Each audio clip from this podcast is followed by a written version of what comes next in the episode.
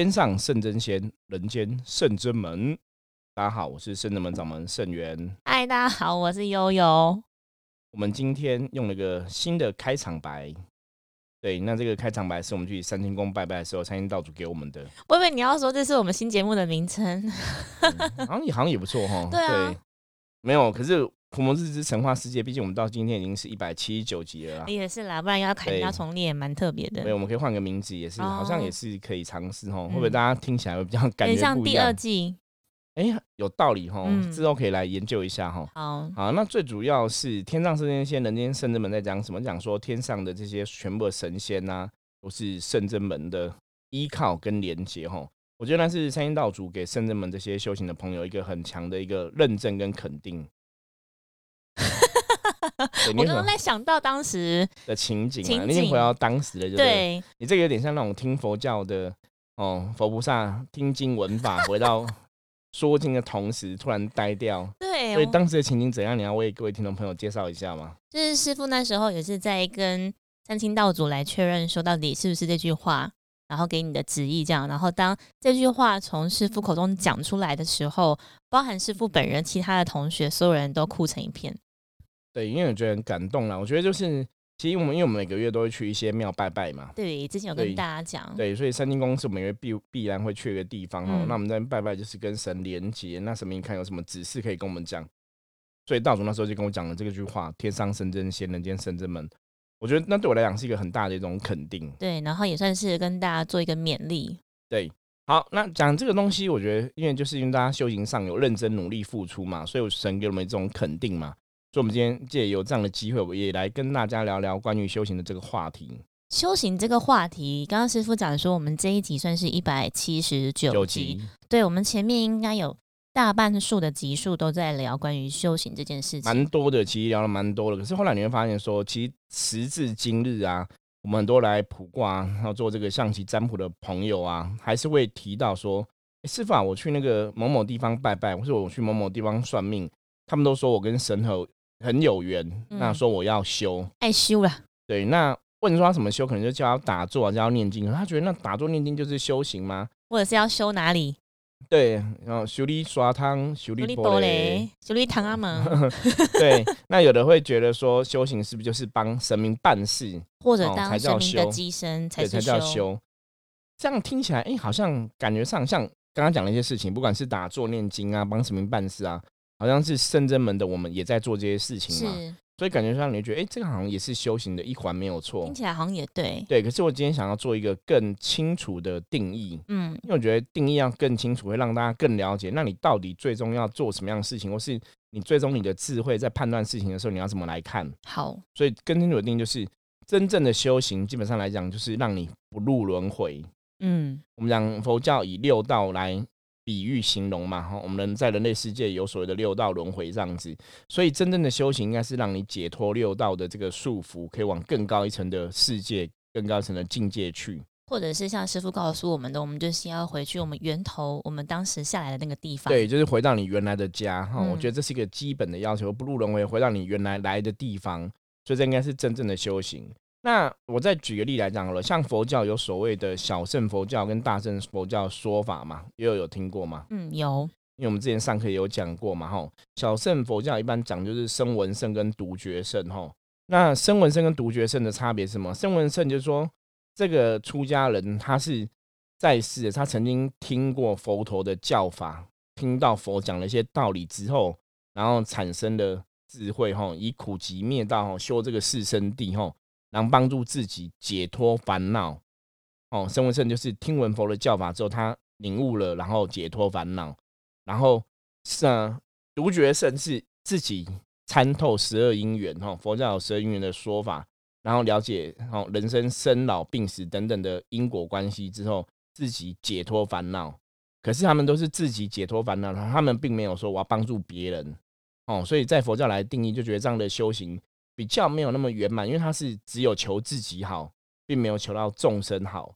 那我们圣智门基本上比较偏向是大圣佛教的思维，就是你自己好之外，你还要帮助别人好，一起对，所以就是你解脱烦恼，这是第一个要求嘛。然后离苦得乐，解脱烦恼第一个要求，最后是要帮助大家好。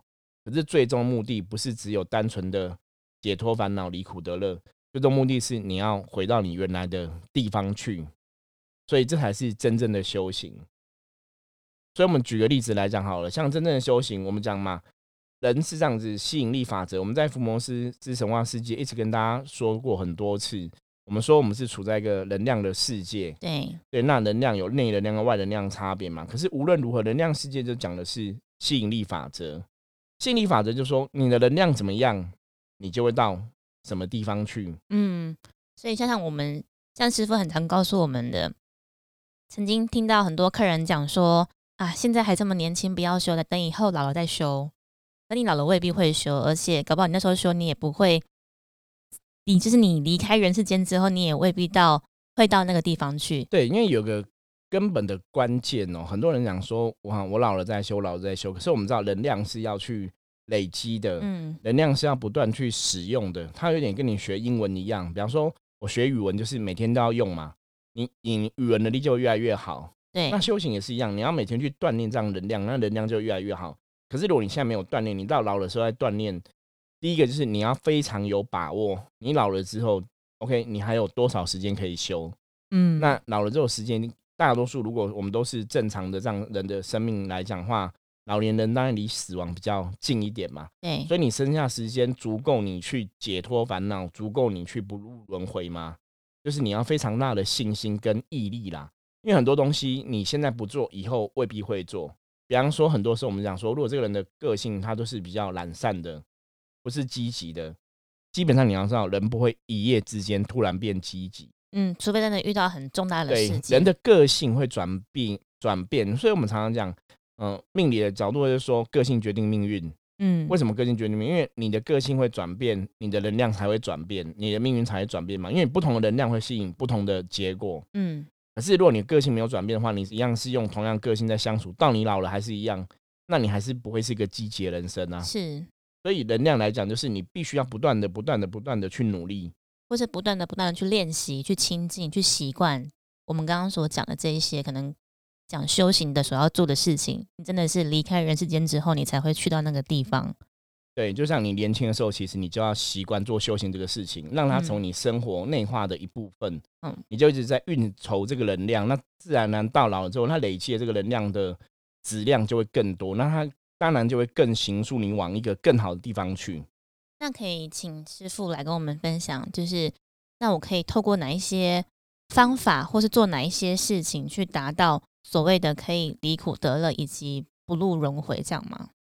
对，具体来讲，像一般我们讲修行的很简单做，就大家会打坐嘛，会念经嘛。对对，打坐念经，我觉得它是修行的一环，没有错。它是让你怎样？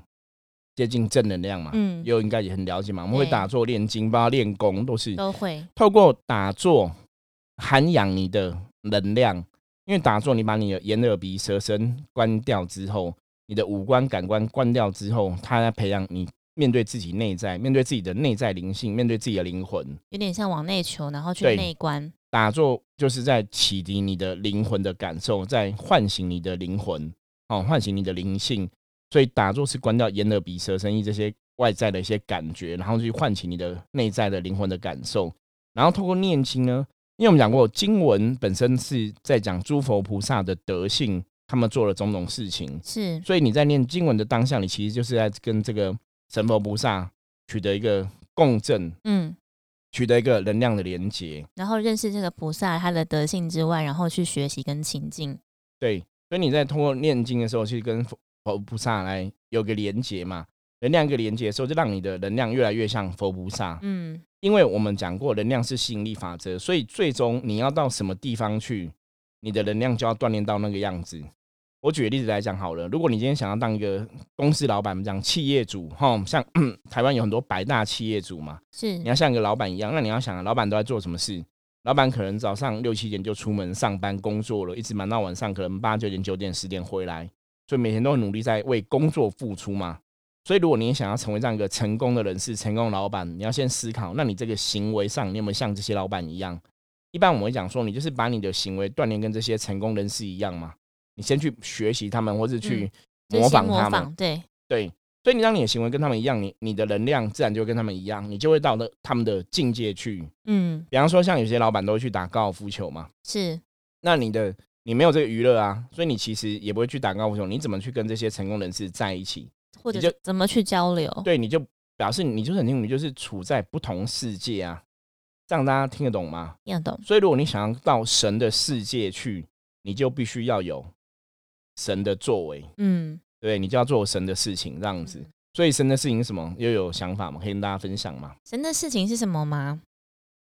我觉得神明就是在看人世间的人，或是看身边的人需要什么，然后可以怎么样去伸出援手，然后有点像他们会去分配资源，然后去看什么样的地方需要什么样的东西，然后去请那些神神明去护持这个地方的人事物。我觉得神明其实最主要，我们简单讲，就是神明跟人类最大不同，神明就是有无可救药的慈悲心，跟爱世人的心，嗯，爱众生，爱世人。我觉得神跟人最大的差别在那边，神就是一心一意都想去帮助世界上人类没有，极限，对，而且没有极限，而且不是自私的，嗯是无私的奉献。什么意思？我们常常讲，很多人去求神嘛，神有跟你要什么特别报酬吗？理论上是没有，对不对？如果你求的是正神的话，是没错。对，因为神基本上来讲，他是无私的爱你。不神之所以想要爱你，想要帮你，不是神跟你有什么特别的关系，而是神就有这样的愿力。所以每个神、诸佛菩萨其实都有所谓的大愿，嗯，对不其实？只要我觉得每像刚师应该说师傅也跟我们分享说，在神明的眼眼界里面或是眼里是没有人是坏人，或者没有人是坏小孩。，对，因为神明的看法是，众生之所以会做错事情啊，是因为众生智慧不够就，是无名。对无名嘛，因为就是没有智慧嘛，就是嗯笨嘛。我们曾经讲过说，如果每个人都是可以过很优渥的生活，每个人都可以家庭生活美满，就不会有人想要感去偷抢拐骗。，对谁想要去做坏事，是谁想要做坏事，然后每天逃避警察，然后心惊胆跳过日子，一定没有人会想嘛。可是人就是因为没有智慧，然后起了贪嗔痴的欲望嘛，才会心一横说，那我们去做坏事好了。所以当人如果有足够的智慧的时候，然后你没有贪嗔痴的三毒在障害的话，其实基本上我相信应该是没有人会想要做坏事，会做坏人。所以刚刚师傅跟我们分享的这一个，就是透过打坐念经，跟我们后面可能讲灵动。打坐念经其实就是先先悟自信，然后透过念经，然后去跟神明，能量哦连接，让你的能量越来越像神的能量。嗯，然后透过神明的眼界去看众生的事情。对，那最后是怎样行动？我们说你有个愿力哦，修行其实真正真正修行一定要有所谓大愿呐、我我发现了很多朋友，他们其实都想修，都想要帮神，可是真的我在问他们愿力的时候，其实没有特别大愿啊。他们只是你说他们想要帮神吗？对，没有没有他他们会觉得说帮神哦，我成为神明代言人，帮神做事，这个就是修行嘛。嗯，对，可是你没有大愿呐、那你帮神做事，为什么要帮神做事？后来其实你再问更清楚，你发现说哦，因为他们觉得我帮神做事，神就给我很多很好的东西，比方说保佑我很好，保佑我赚很多钱，保佑我怎样？哦，其实你懂这意思吗是有一个有所求，或是有所对对对，我内心的想求法，回报。我内心想法不是我，我觉得众生很苦，我想要帮助众生，没有啊，我只是因为人家要说我跟神有缘，要帮神做事啊，啊，我就去做。重点是回到自己身上。对他没有想到众生嘛，所以他其实做的不是真正我们讲这个的想法，这个观念，并不会让他不入轮回嘛。嗯，他其实还是在人的思维里面嘛，因为他想的还是我自己，因为我帮神，神就会帮我，所以我就帮神。嗯，可是你看，神在帮众生的时候，众生就算没有回馈，神会不会帮？还是帮照帮嘛。对，所以这就持续是的没有对。所以这就是神跟人最大的不同。那师傅像刚刚那样子讲，客人如果他其实已经有这样子的想法，只是我们就会引导他，或者是让他转念，应该要把事情看得更全面，或者是爱要把小爱变成大爱，对，所以是不是就会更加分？没有。错。所以我们讲说，真正的修行，第一个就是你真的要有大愿，然后透过一些修行的方式，比方说打坐、念经，甚至灵动，那个都在锻锻炼你的灵魂能量。那锻炼你的灵魂能量是要干嘛？是要让你的能量越来越像神，嗯，所以你的思维、你的举止、你的言行举止就越来越像神。那神在做什么事？神是为了跟他没有任何关系的众生，在奉献自己的能力，奉献自己的时法力。间等等对，嗯，所以神都会把众生摆第一顺位嘛。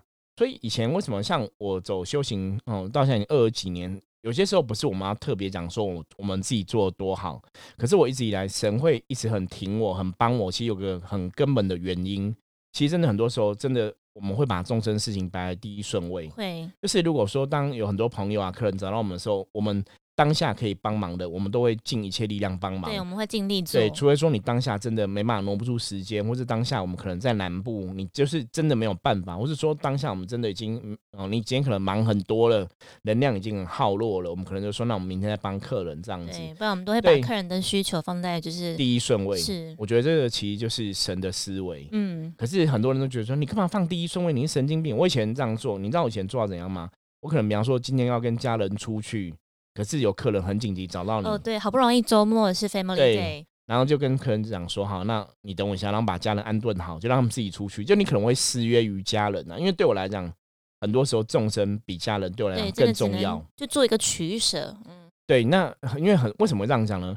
因为当众生会找到你的时候，通常都会觉得自己的事情当下是很很紧急、很重要很的，需要马上被处理的。对，那为什么会这样讲？因为我以前。也当过这样的人。以前当我有问题的时候，人生有不顺遂的时候，我去求神问卜的时候，我也希望那个老师可以赶快帮我。我也觉得我事情很不好，嗯，对。可是如果老师说，啊那我还等一下，我等下礼拜，我其实也会觉得很气馁。会，所以我后来自己成为一个老师，成为一个师傅的角色的时候，就会很会去体谅别人的需求。所以当别人找到我们的话，我们其实都会尽一切力量帮忙。嗯，我觉得这个就是神的思维。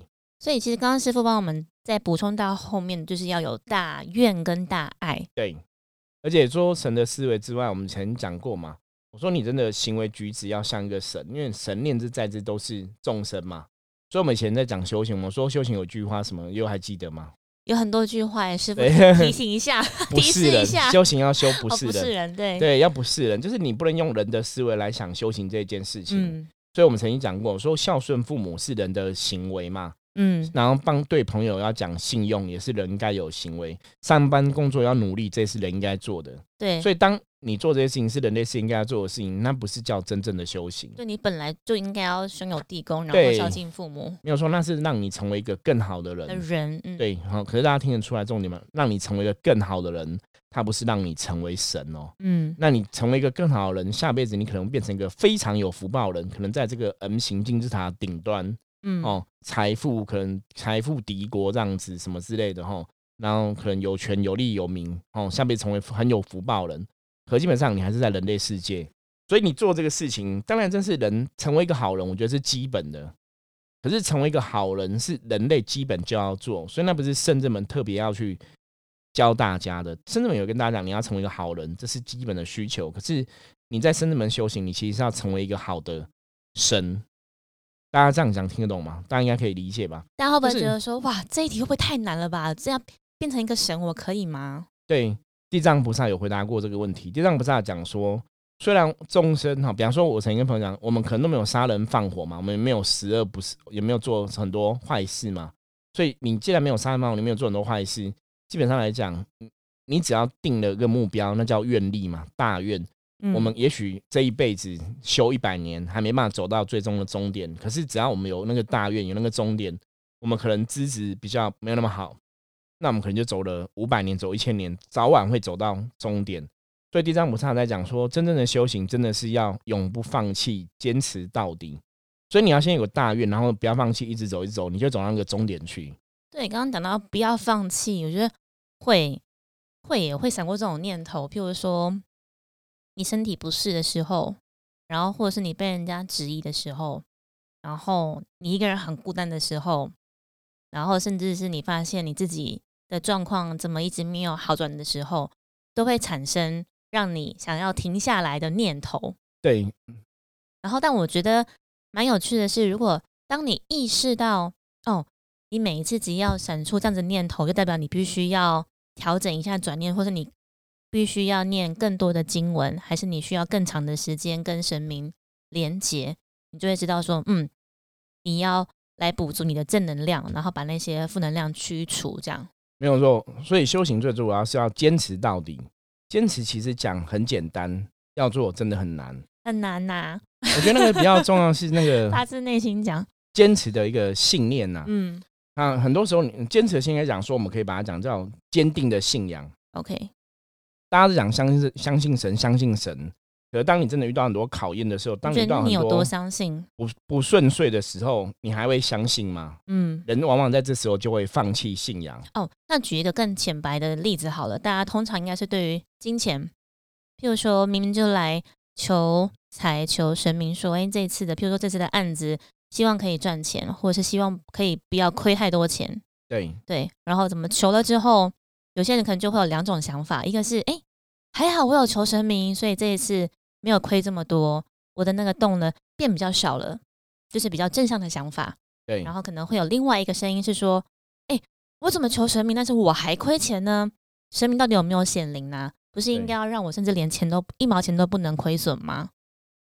就是大家会觉得，嗯，其实是无形之中你的洞变小，只是你没有去发现，或者是你只要求还要更多，你却没有看到，其实你已经获得了不少。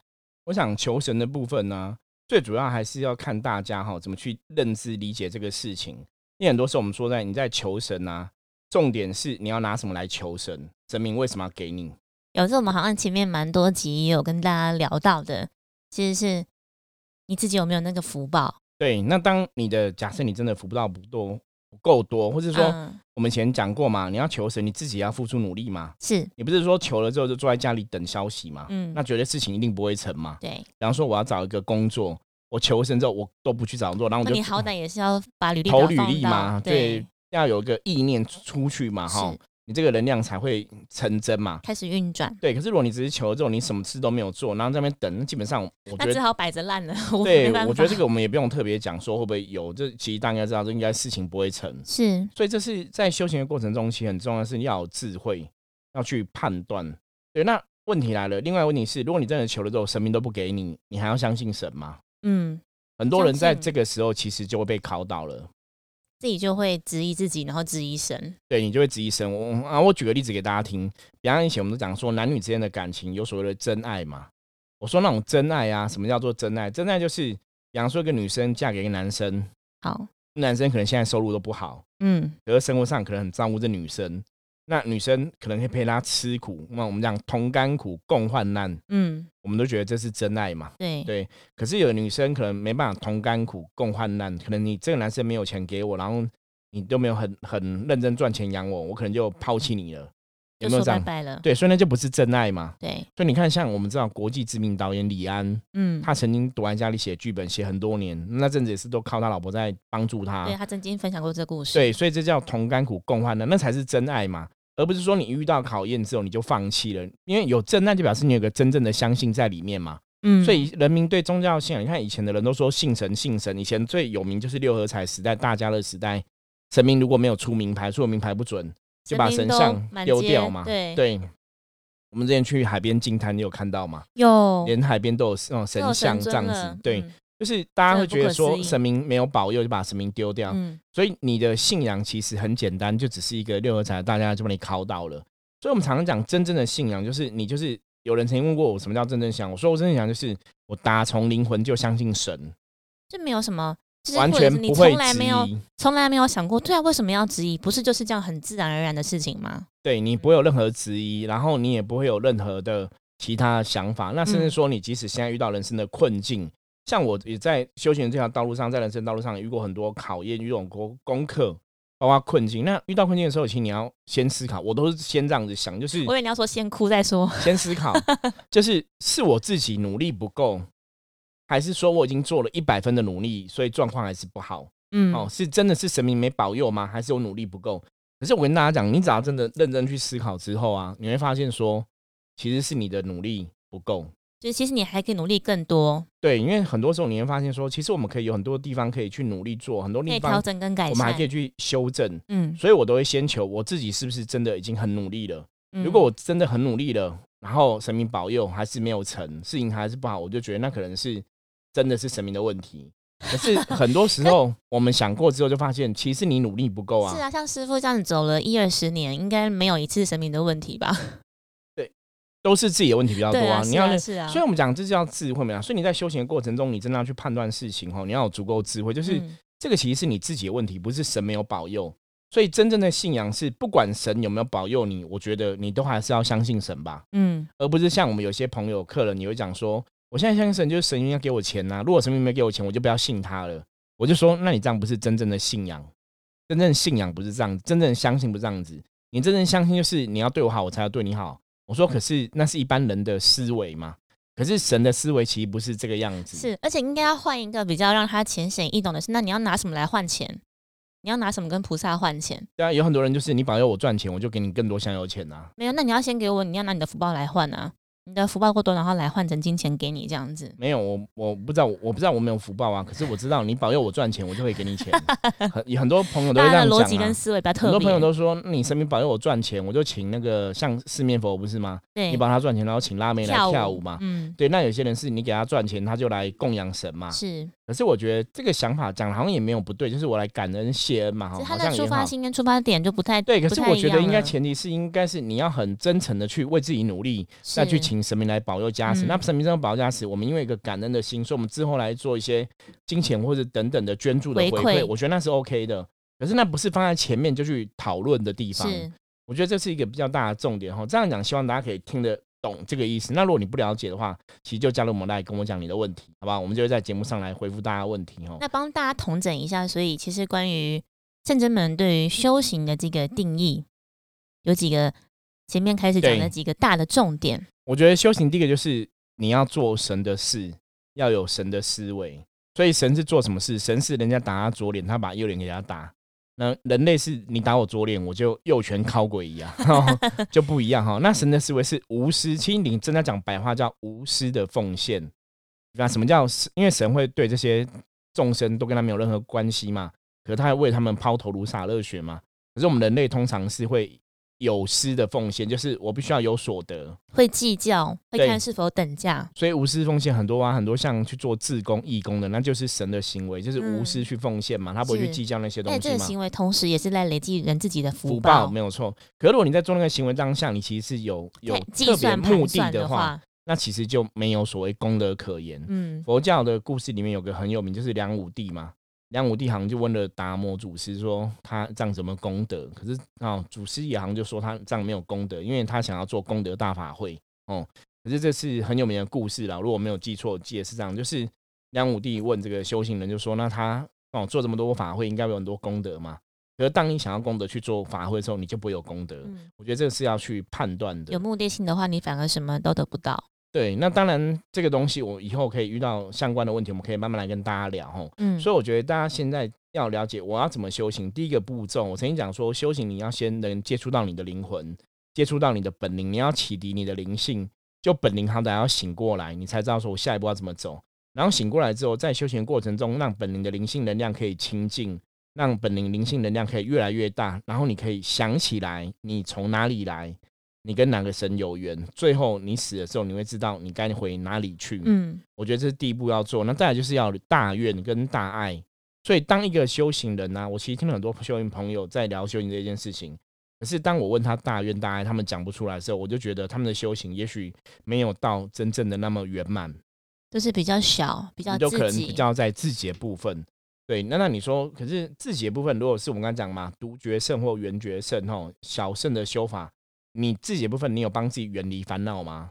也没有啊。嗯，所以，如果你这个修行的行为是没办法帮你脱离烦恼的，只会带给你更多烦恼的，我觉得那也不是修行的事就。蛮可惜的了。对，所以你看，像一般打坐啊，或是练功啊，其实会让你身心灵能量得到某种平衡，它会让你达到某种程度的开心，你就可以解脱一些烦恼。那其实也是一个修行的行为，也是一个嗯修行的嗯嗯事情。是，所以刚刚其实师傅讲的，我们刚刚其实中间有穿插一些事件或举例。如果你今天走修行的这个本来的初心是有目的性的，那其实回到就是到头来都会是空，你要的对得不可是当。然，很多人会觉得说，我们一开始一定会有目的性嘛，因为我们也不懂嘛。对对所以我们跟大家讲，就是修行就是一步一脚印对，。然后我们一步一步修对正去调我们也许整不了解，我们一开始没办法做到一百分嘛，一开始没有做到所谓大爱嘛，那我们就是一步一步来调整。嗯，那我觉得还有一个很重要的事，就是你要有一颗开阔的心，你愿意去接受、接纳，比如说神明的旨意，然后或者是师傅的教诲，然后同才的建议等等的。对，我觉得那最重要来讲就是要相信啦，嗯相信这些东西，然后有是问题提出来疑问哦。像我们在指导人家修行都这样，就是有问题就提出疑对，问。师傅都跟我们说，就是可以不懂，可是不能怀疑。对，那你有问题有任何就问号，一定要。没有错，问清楚。对，我们一定会跟大家讲清楚、说明白的哈。我觉得后面要加一句是可以不懂，不能怀疑，以及不能自作聪明。对，这样会更圆满哈。大家 自己想都觉得自己想一定是对的，因为修行的道路上，很多人其实他只是接触了一些所谓的皮毛，或是真的没有接触到那么深入。你如果讲皮毛，就有点像半瓶水。对他可能，比方说，他可能真的有跟一些神有些连接，可在那个过程中，这个人可能也还在学习，他也没有嗯真的所谓出师。嗯，可他们可能跟一些神连接之后，就觉得自己很厉害，然后就懂很多，就会有很多哦评论啊，或者教人家怎么样。我觉得那都很可怕，因为那个其实讲的道理都未必是正确的道理。一知半解。对，那很可怕，影响很深。所以大家在修行道路上来讲，如果你有任何问题还是不了解的话，真的收听《圣人门伏魔师之神话世界》哦，应该对大家会有所帮助。嗯，那如果还是没办法解决你的问题的话，欢迎你可以随时跟我们联络哈。对，或者真的有需要场，来占卜咨询的话，也可以过来，或者欢说你在 LINE 上面提出你的疑问，我们也会通过 p a c k a g e 来回答你。Yes，OK，那我们今天在讲这个话题就讲到这里了哦。如果大家有任何问题的话，记得要敲我们哦。我是圣人门掌门盛元，我是悠悠我悠，们下次见，拜拜拜。